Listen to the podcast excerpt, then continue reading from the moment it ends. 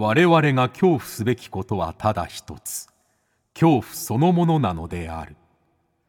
この番組は事故物件住みます芸人松原谷氏が恐怖の本質を探求すべく各界の道を極めた人々と恐怖について語らいます。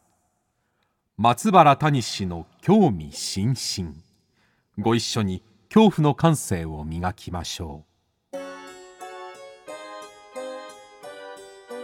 こんばんは松原谷です。今夜の対談相手は先週に引き続き就活読本備え元編集長の赤堀正隆さんです、えー、先週はですね、まあ、この就活について就活読本備えについてね、えー、いろいろお聞きしたんですけれども、まあ、今週は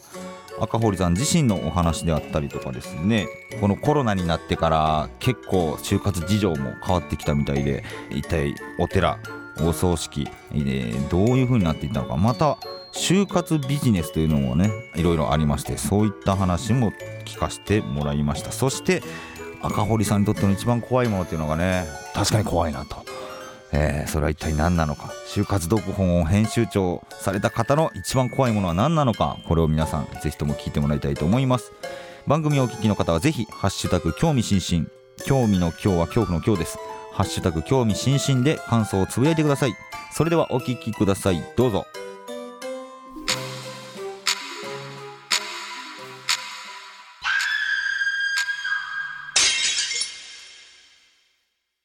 はいじゃあ先週に引き続きまして今夜も赤堀さんと、えー、恐怖について語らいます。どうぞ。よろしくお願いします。よろしくお願いします。はい。えーまあ、先週はねこの就活とかも備え、まあ、就活とは何ぞやとえー、何をしなければいけないのかみたいな話もたくさん聞かせてもらったんですけれども、まあ、この番組が興味津々ということで怖いにまつわる興味深掘りしていくという番組ですので備えにずっと関わってきた赤堀さん自身怪談やこのホラー、はい。こういうものについてどう思われてるのかなというのをちょっとお聞きしたいんですけれども。はい、はい、あの基本的には怖がりだし、怖怖がりだ、ね、ホラーというかあの、はい、霊とかそういうのはあってもおかしくないなと思ってる方は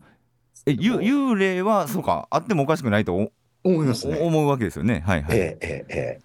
ー、えーた例えば、ね、取材やってる時こんな話聞いたんですよね。あ、はい、あのー、まあ、就活なんで、この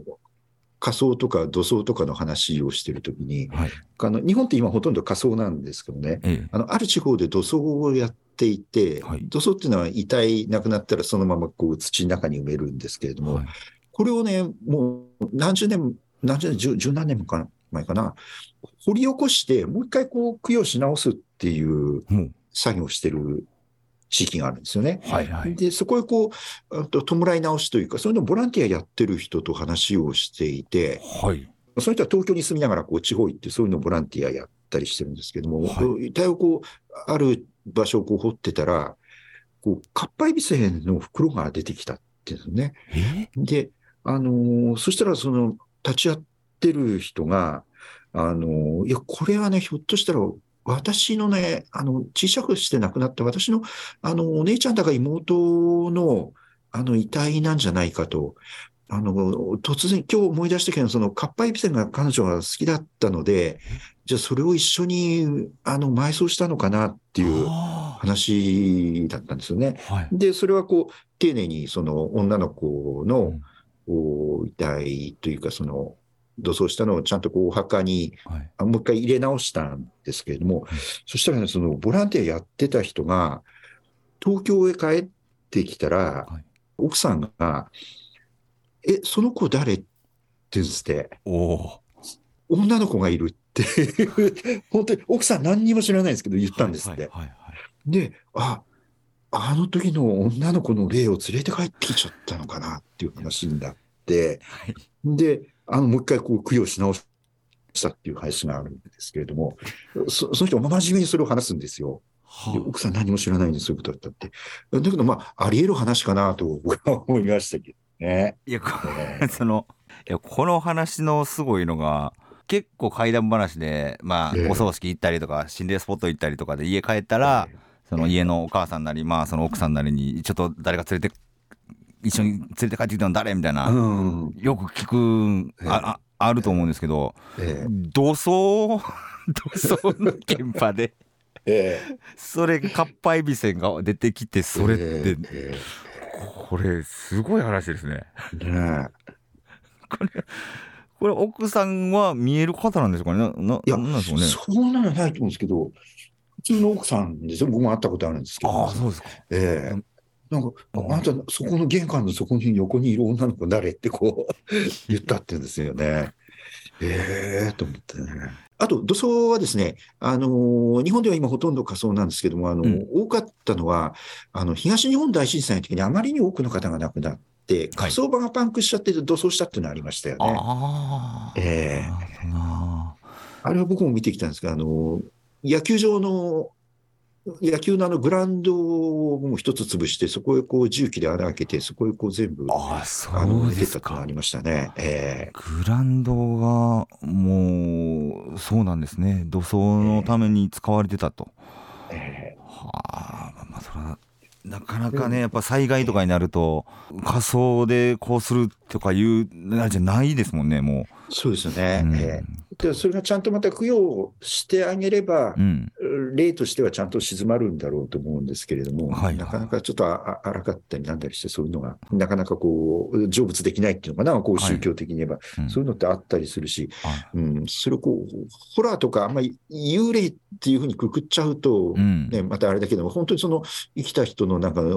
ね、念というか、魂みたいのは、はい、多分あるんだろうなと思いますよね。えー赤堀さんご自身で、まあ、不思議な体験だったりとか、ちょっと幽霊なのかなみたいな体験っていうのはされたことあるんですか？あんまりね、ないってはないんですけども、うん、まあ、火火の玉はね、見たことある。火の玉あるんですか？ですね。お墓とかでこう、取材とかでよく行くもんですから、あそれあれはなんか、科学的にもなんか説明できるらしいんですけどなんかね、リンがどうとかなんかよく聞いたりしますけど。えーえ。ー、青いのがスーッとこう、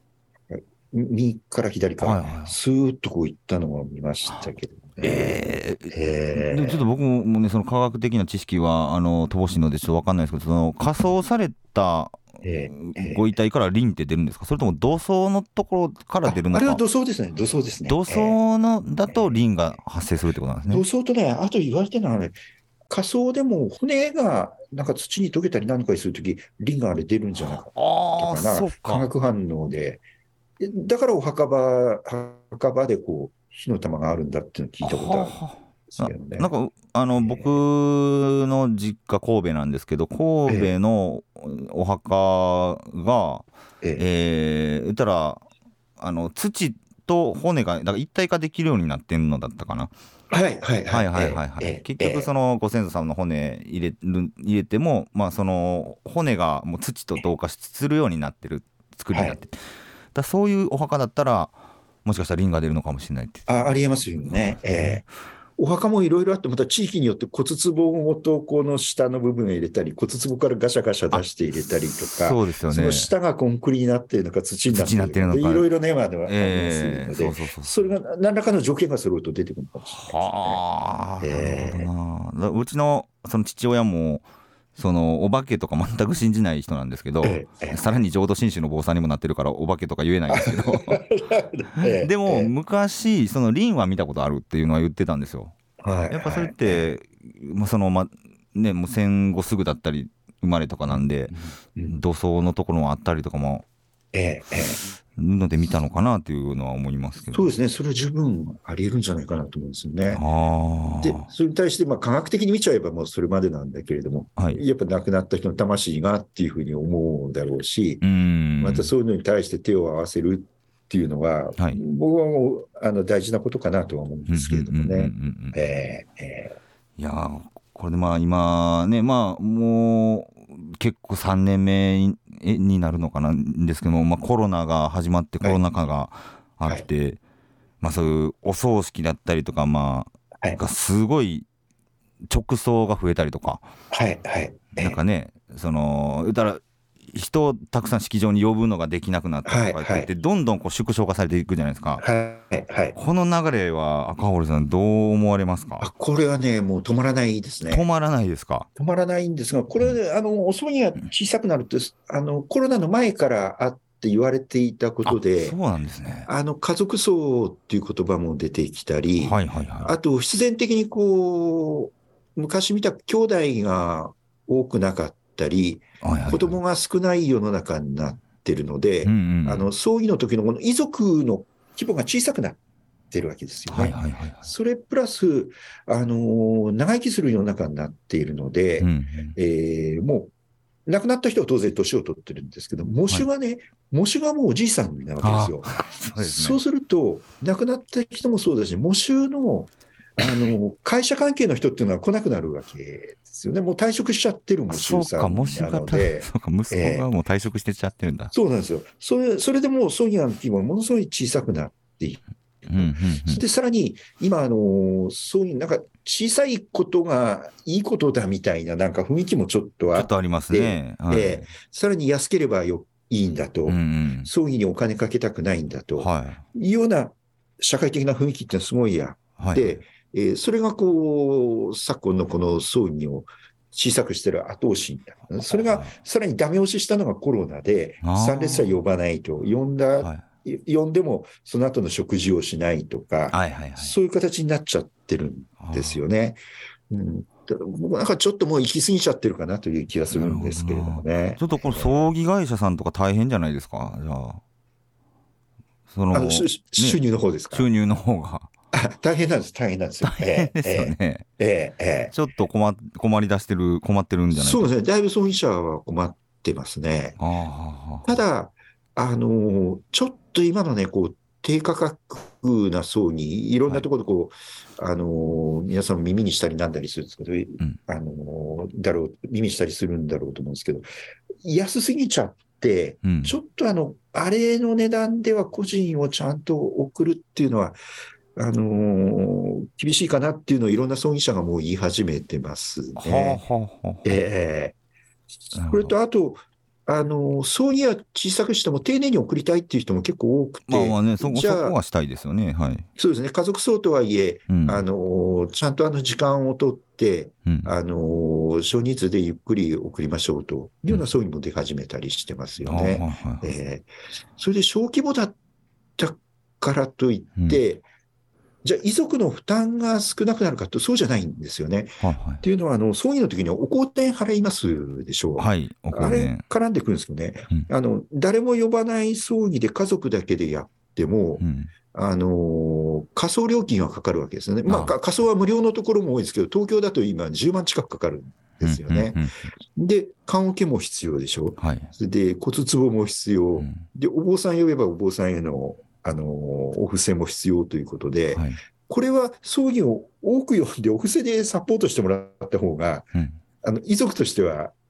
あの、かえって経済的に負担は軽いんですよね。なるほどな。これをこう、遺族が全部今被ってしまってい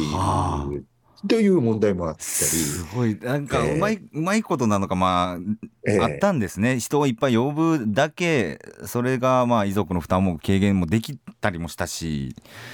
とか、でもその分いっぱい。そうね、経済的にもそこには意味があったし、あとその個人と別れるとかね、はいはい個人を中心に、またその後食事するって、こう亡くなった人の話題をしながら食べると、そこで個人を関係に、もう一回その生きてる人の人間関係がこう、作られるので、はい、そういう意味が、意味を見ようと思えばいっぱい葬儀にはあるんですけどんですけど、えー、どんどん小さくあまりに今ちょっとはしょりすぎちゃってますよね。そうですよね。なんかあの、えー、備えにも書いてましたけど、あの、小さくすればするほど、その、お線香あげに来る人がひっきりなしに来ると。あ後からこう、後から後からな。なんで教えてくれなかったのよっていうのがあるんです、ね、だから先にみんなばって呼んで、えー、そうですね、あの、みんなで忍びでくださいの方が、えー、実は負担が、あの、抑えられたりもしてしてたっていう話とかもね。えー、えー、ありますけど、なるほど。そういうの後に知らせてもいいし、うん、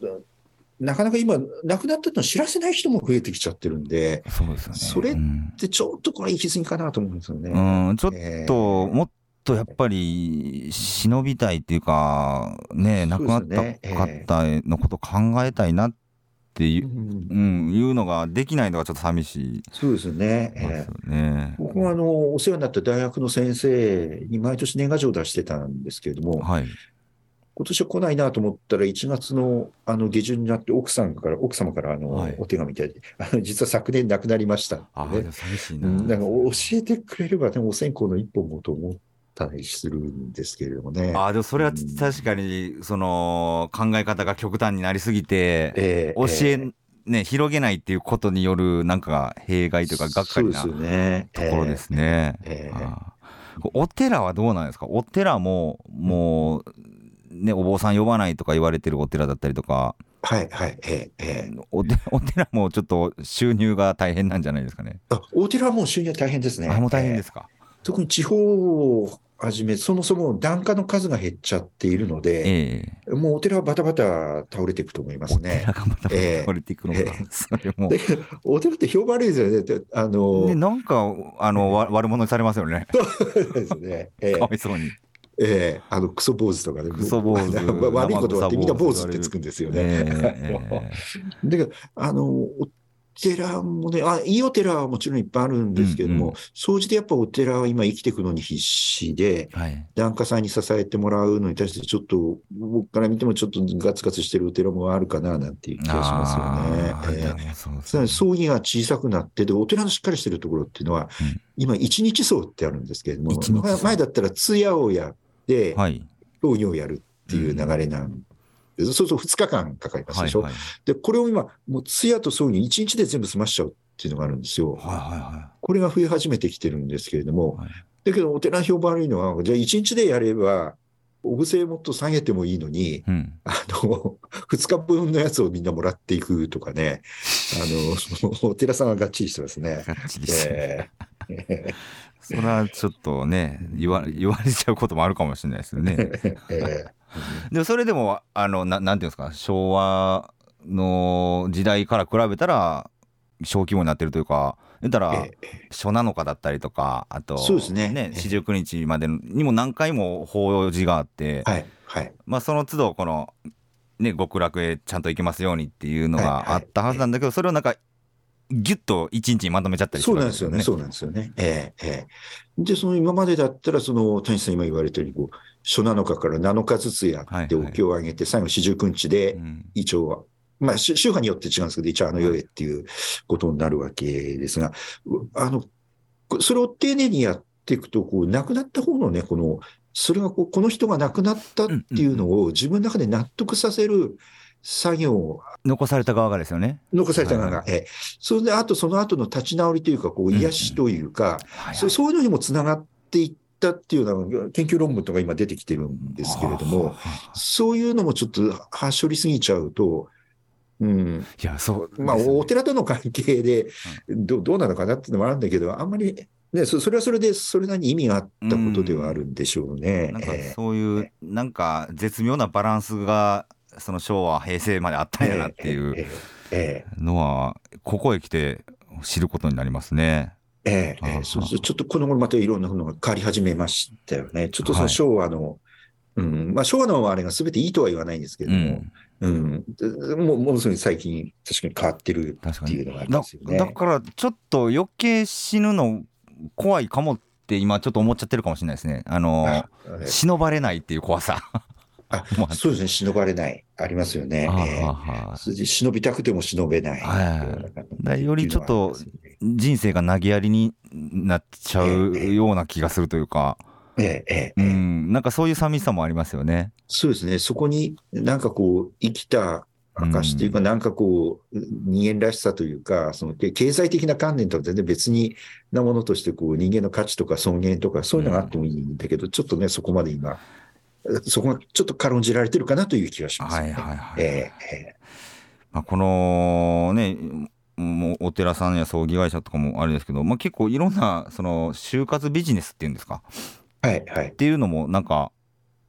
いいろんなのが増えてきてるみたいですけれども。そうですよね。えあの、結局、就活ビジネス、ビジネスなんですよね。ビジネス。あの、はい、ええ。ー、だからこう、企業にとってみると、こう、生まれる人が少なくて死ぬ人が多いんで、じゃあマーケットはどこにあるかっていうと、大きいマーケットはこう市の周りにあるわけですよね。市の周りにマーケットがある。でもね、現実ですからね、実際にそうですから。はい。そうすると、いろんな会社がそこに参入するわけですよね。はい。いや、もうだから、有名なのは、イオンなんかは、こう、イオンがもう葬儀をやり始めるわけですよ。あ、もうイオンさんが葬儀するの？イオンが葬儀。代のお支払い、あの、ワオンとかってね、こう、払えるような。ワオンで。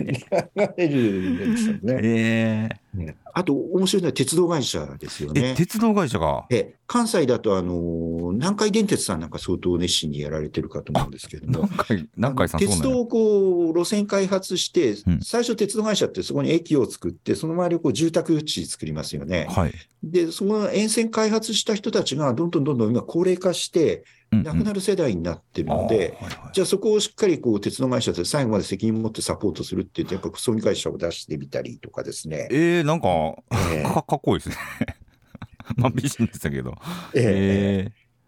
えー、あと、例えば、郵便局がこう見守りのサービス見守りサービスね。はいはい。ええー、で、見守りで面白いのはね、例えば、あの、電気ポットの会社が見守りサービスをやるんですね。電気ポットのお湯が湧かなくなって何日かしたら、それは異常アラームにつながるそういうのまであるんですよね。そうか、えー、だから毎日お湯お湯沸かしてお茶を飲むっていう習慣があればこその。そうなんですよね。えー、それと、あと、勢いがいいのはベンチャー企業でお葬儀とかお墓の仲介をやる会社ですよね。うん、あのインターネットとかテレビ CM とかでこう、はい、こう組織を売って、まあ、その会社がやることはめったにないんですけど、それをこう外へ出して、だから葬儀者とその葬儀を求めている人をつなぐマッチングビジネス、マッチングビジネス、葬儀と、えーえー、葬式、亡くなる方と、葬儀者のマッチングビジネス。そうですよね。えー、お墓もそういうのものすごい増えて、ね、お墓もマッチングビジネス。すごいな。えー、でこれが全部こうビジネスになってしまって、はい、うん、もうちょっと僕はハートがあってもいいような気がするんだけれども、これ商売なんですよ、はいはいはい、はい、ものすごい今こう、就活マーケットをこう活況停してる 状況ですよね。えー、就活マーケットな、えー、あのー、いいと思うんですけど、どこかの出版社さんが、あのー、あなたの人生本にしましょうっていう、はい、はい、あれも、まあ、言ったら、やっぱ生きた証を残したいって言って、はいはい、自伝を書かれて、はい、でそれを、まあ、あの本にしますよっていう。まあ、これもまあもちろんねそのご本人にとっちゃすごいいいことだと思うんですけど、まあ、これもある意味ビジネスっちゃビジネスだよな、そうですよね。はい、あの本人にとってはいいことだし、うん、僕は今あの、出版の仕事をやってるんですけど、はいはい、こうビジネスにはなりますよね。はいはい、まあ、だから双方が納得できれば、えー、いいですよね。えー、うん。えーあと本だけじゃなくてこう映像に収めてまとめましょうとかっていうのもありますよね。はいはいはい、はい確かに確かに。まあまあ死はやっぱ確実にあるものだからこそこうやってまあマーケットになるというか。そうなんですよね。はあはあ、あの死と関係ない人はいないですからね、こればっかは。うん。えー、あの備えのもう、えー、2022去年のやつかなにも書かれてまして僕も行ったことあるんですけど、はい、死をエンターテインメントにするというか、ええ、異国フェスっていう東北の、はいはいはい。はい、お祭りがあってあれは福島ですかね。はいどこ自治体絡んでたやつですあれ自治体が絡んでるやつですね。そうですよね。はいはいはい、ええ、あれはまあビジネスというよりはそのちょっと死を楽しむっていう、ちょっと攻めたプロジェクトをやっていて、はいはい、まあそれは結構面白いなと僕も思ったりするんですけど。ええええそれこそ棺桶入館体験とか、はい。えー、あと VR 認知症体験。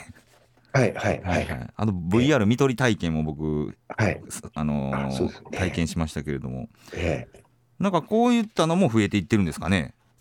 あの自治体が就活に乗り出してる感は、まだ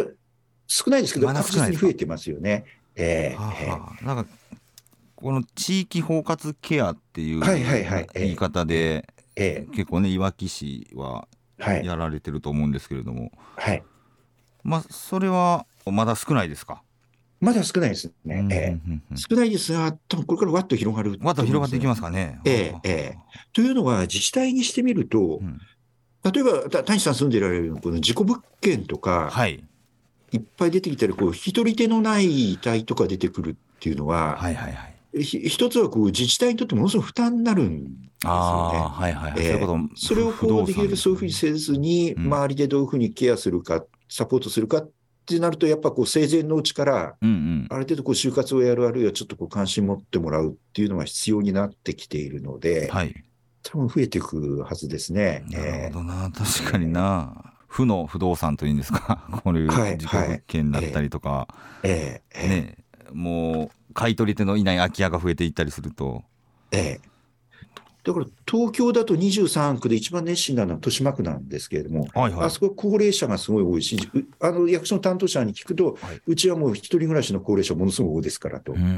だからもうこう一生懸命こう就活のイベントとか、はい、説明会だとかを役所でやりますよということなんですよね。それはイベントとして、まあ、啓発じゃないですけれども、えー、みんなに知ってもらうっていうことですよね。はいえー、なるほどな。この孤独死事故物件でもどんどん増えていってますけれども、はい、この赤堀さん的には、この現状、どうでしょうか、これも止まらないですか？これ、もっと増えると思います、ね、もっと増えていく。えー、はい、えーこれ内閣府がね、調査したやつなんですけれども、はい、孤独死を身近な問題と感じますかっていうのをこう60歳以上の人に聞くと、はい、全体では17%の人がこう孤独死を身近な問題と感じるって答えてるんですけども、単身だと45%に跳ね上がるんですよね。だからみんながこう孤独死ってこう人事ではなくて、はい、えー、自分にも起こりかねないということをこう意識し始めている。2人に1人ですもんね、ほぼ単身。えー、えー、そうなんですよね。えー、で、実際孤独死増えてるし、うん、とりわけあの男性が多いですよね。うん、男性多いですね。谷さんとこも多分前に住んでた僕は本当にやっぱあの、えー、孤独死も住むこともありますしその片付け手伝いに行くこともあるんですけど、はい、男性ほぼ男性の僕がかかったのは男性でしたね。ええー。うん、これね面白くて女性の方があの、一人暮らしになった時に、こう、社交性があるというか、そうですよね。うん、あの、と友達作れるんですよ。もうこういうところに男女差をこう言ってしまっていいのか。いや、でもこれは、明らかに女性の方が、ね、だと思います。本当に、えー、うん、女性の強さというか。えー、えー、そ男は引きこもっちゃうんですよ。うん、それで引きこもってしまうと、周りと縁がないんで、はい、亡くなった後にそのすぐ見つかれば、そんなに自己物件みたくならないわけですそうですね、うん。うん、そこをこう見つけてくれる人がいない、周りと接点がないということになっちゃうので、うん、じゃあ、匂いで気がつくとか、うん、そのあハエがどうこうとかね、そういう本当に自己物件的なもので見つかってしまうんですよね。うん。だからこう、就活を通じて、なんかこう、外との接点を作っておいた方がいいのかなとは思いますよね、うん、ぜひそうしてもらいたいと思いますね。はいはいはい、いや、えー、本当そうなんですよね。やっぱそのゴミ屋敷みたいになるのが多いんですよ、その男性の孤独死の現場って。えー、えー、えー、そうやってなんかまあ病気だったりとかで自分が動けなくなって、はい、その掃除もできない状態になってるのにその助けてもらえる人がいないというか。えええええうん。っていうことなんだろうなっていうのはすごく感じますもんね。そうなんですね。それで結局それはこう周りにとって迷惑をかけてしまうことにもなるし、ね、何よりも、あの僕もあの自己保険あの特殊清掃人でちょっとこう取材やったことあるんですけども、はい、その人だってこう、まあ、いろんな人生があるんだけど、一生懸命こう何十年か50年、60年、70年、80年こう生きてきて、うん、自己物件になっちゃうと、最後、その遺体とかを見ると、そのその人に対する尊厳というか、人間の尊厳みたいなのがこう崩れちゃうような状況ってこう、リアルにあるんですよね。ずっと思います、僕も。はい。えー、えー、だからそういうのこう、できれば避けるため、さうん、ね、ちょっとこの周りと縁を作る、それが就活っていうことなるほどな。そういう接点がね、一人ではもう、一人で死ねるけれども、一人でその後始末はできないわけですから、そっか。そんなのを意識していただけるといいかなと思うんですよね。もうそう、それめっちゃ思うんですよ。その、周りの人がその人の人生を見てくれるというかな、なんというのかな。ええやっぱ周りの接点がなく、ねまあ、腐敗した状態で発見されたりしちゃうと、はい、もう事故物件ですごい匂いをして死んだ人だっていうイメージにしかならないですよね、周りの方からすると。そうなんですよ、そそれがこれ残っちゃうわけですよね。すごい残念なことというか、えー、なんかわかんわかんないですけど、このヨット乗って海を楽しんでた時期もあるだろうしとか、はい。はい、新婚旅行もいろんなとこ行っただろうしとか、会社で大活躍したこともあるだろうしとか、が全部誰にも知られるままというかそうなんですよね、うん、うん、それで果たしていいのまあ、本人がいいって言うんだろうけど、ちょっと残された人にとって、その人のこう、ね、ね。尊厳とか思い出が全部あれだし、うん、だからそこはだからな亡くなり方ってねすごい綺麗にすると周りもまあ納得できるというか、えー、うん、えー、っていうのは思いますね確かに、そうですね。やっぱこう亡くなったらこう傷んでほしいし、うん、傷むべきです追悼すされるべきすべきだと思うんですよね。こう、はい、で人類にとってこれマーケットとかなんとかじゃなくてよく言われる話でネアンテルタール人の骨から発掘したらこの花粉が出てついていて、結局もう人類がその文明とかできる前からこう亡くなった人に対してこの死を悼むというか、あ、ね、の追悼するっていうのは結局そのネアンデルター人も周りの人がこの花をそこに置いてたんで、それが後で出てきたんですけど、そういうのってもう人間がこう始まってからのずっとの根源的なものなんだと思うんです。はいはいはい。えー、痛むというはい、まあ、行行動というか本能ですよね。確かにネアンデルタール人の時代から花を 死者をこう悼むというのがある。と弔っていた、ね、弔っていたっていうのがあったっていうのが、いやそうですよね。まあ、自分も他人もいい人生の終え方っていうのはやっぱみんな考えていけたらなっていうのはすごいより思う。はいますね。まあ、この赤堀さん自身ですね、まあ、備えをもう10年間ですか、約。そうですね、はい、はい、されて、で、まあ、赤堀さん自身もまあお年を重ねられて、はい、今現在、この死についての考えって、ええ、その昔、若い頃と比べて、どう変化してきましたか？えっとね、もともとこう自分の中でこう死って怖いなっていうのが、ちょっと、ちっちゃい頃からあって、うん、はい。まあ、それが、まあ、備えた違いと一番の遠因にもなってるんですけど、うん、自分の死はね、あの、ちゃんとこう就活、あるいはこう、ちゃんと、自分の死ってこう自分自身の問題なので、見つめて、こう、うん、なんかこう、死の恐怖っていうか、なんか克服できるところがあるような気がしていて、はいはい、なんかそれをこう、雑誌作っててすごい学んだ気がしますね。で、えっと、先週お話しした、あの、キャンオケプレゼントに応募がいっぱい来たとかっていうのもそうなんですけど、はい、死をこう、みんな明るく前向きにこう考えてる世の中になりつつあるんだなというのをすごい実感しましたね。えー、とはいえね、まあ、肉親が死んだりなんだり、それはすごい、あの、悲しくてショックなことではあるわけですけれども、はい、決してタブーではないなという気がしますね。すごい発見ですよね。えー、えー、なるほどな。ありがとうございます。じゃあちょっと最後に赤堀さんにとって、まあ、最も怖いもの一番怖いものこれをちょっと最後聞いて終わりたいと思うんですけれども、はい。はい、雑誌を作ってる中で感じてきたものなんですけど、はい、認知症なんですよ怖いの。認知症か。これはもうどんなに準備してもあの自分の意識以外のところであと数数年生きる10年生きるって、ちょっと僕はものすごいそれ怖いんですよね。いや、確かに考えないようにしてました、えー、僕、やっぱ認知症のことって。えー、まあ、5人に1人がもう認知症になると言われてる時代ですよね。えー言葉は悪いですけど、なんか色ぼけ見たくなっちゃったらどうしようとか。ね、コントロールできないですもんね。コントロールできない。自分が。えー、えー、えー、ちょっとそれはね、本当に怖いわ、からない。それでちょっと避けきれないところもあるし。これは確かにちょっと、ずっと解決できない問題ですね。ええええ、うんこれは今、就活をこう、一生懸命9年考えてるけど、こう残された 大問題大問ですね。怖いものですね。怖いな自分にとって。なんか認知症をえー、の進行を遅らせる運動だったりとか生活習慣みたいなのは備えでも特集されてたと思うんですけれども、はい、遅らせるあるいは初期だとかなり回復もありますし、うん、ちゃんと面と向かっていけばねいろんな何もあの手がないわけではないんです、うんうん、ちゃんと向き合えばいいんですけどもね、はい、え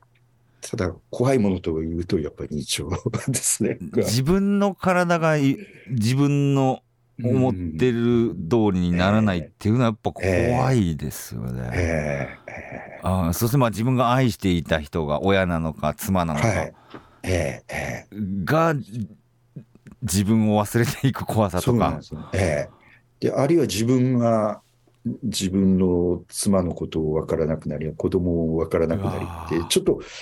あの、うんま、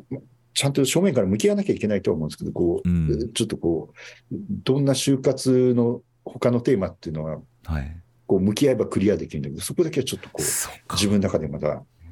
クリアの道を見つけてないところですね。えー、いや、本当この、ね、迷子備えには著名人の方が関東でインタビューされてますけど、はい、やっぱ認知症になった親の介護であるとか、はい、まあ、そういう話はやっぱ本当にすごい大変だったんだろうなっていうのとか辛かった悲しかったんだろうなっていうことはすごい書かれてますもんね。そうですね。結構ね有名な著名人の方でもねあの肉親で苦労したり、うん、えっていう方多かったですねあの中で。えー、でもそれはちょっと本当に怖い怖い。うん、確かに。えー、でも向き合っていくしかないっていう。そうですね。そうですね、まあ、希望なのか勇気なのかまあ他の方の体験談とかはこの備えでやっぱり聞いてちょっとあ読んで安心できるとこっていうのはあったりすると思うので、介護問題にしても。そうですけど、ええ、ぜひともね バックナンバーいつでも買えるんですよね備え、えあの休館でバックナンバーの手に入りますので、え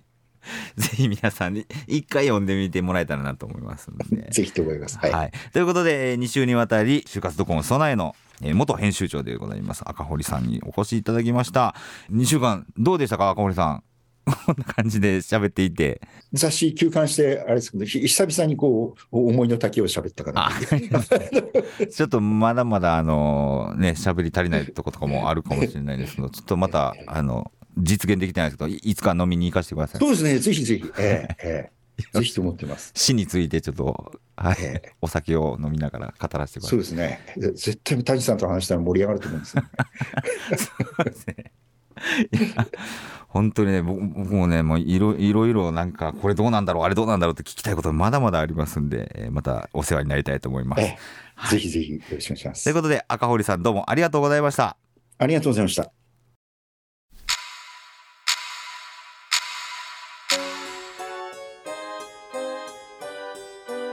はい、いかがでしたでしょうか？ということで、えー、2週にわたってね、赤堀さんに喋、えー、っていただきましたけれども、やっぱりなかなか死について考えることって難しいというか考えたくないなっていうのもあるんですけれども、まあ、意外とそうそうなんですよね。ご高齢の方とかは結構あっけらかんと前向きに捉えてるっていうのはすごい発見でもありますしまあなのでどんどん考える機会はね増やしていったらいいんじゃないかなと。そういうのはすごい思いましたね。ということで、えー、来週は一体どんなゲストが来るのか皆さんお楽しみに。そして恐怖の感性を磨いてお待ちください。それでは松原谷氏の興味津々今宵はここまでです。皆様どうかお元気でさようなら。最近マッチングアプリやってんねんか。めっちゃええやろ。この葬儀会社。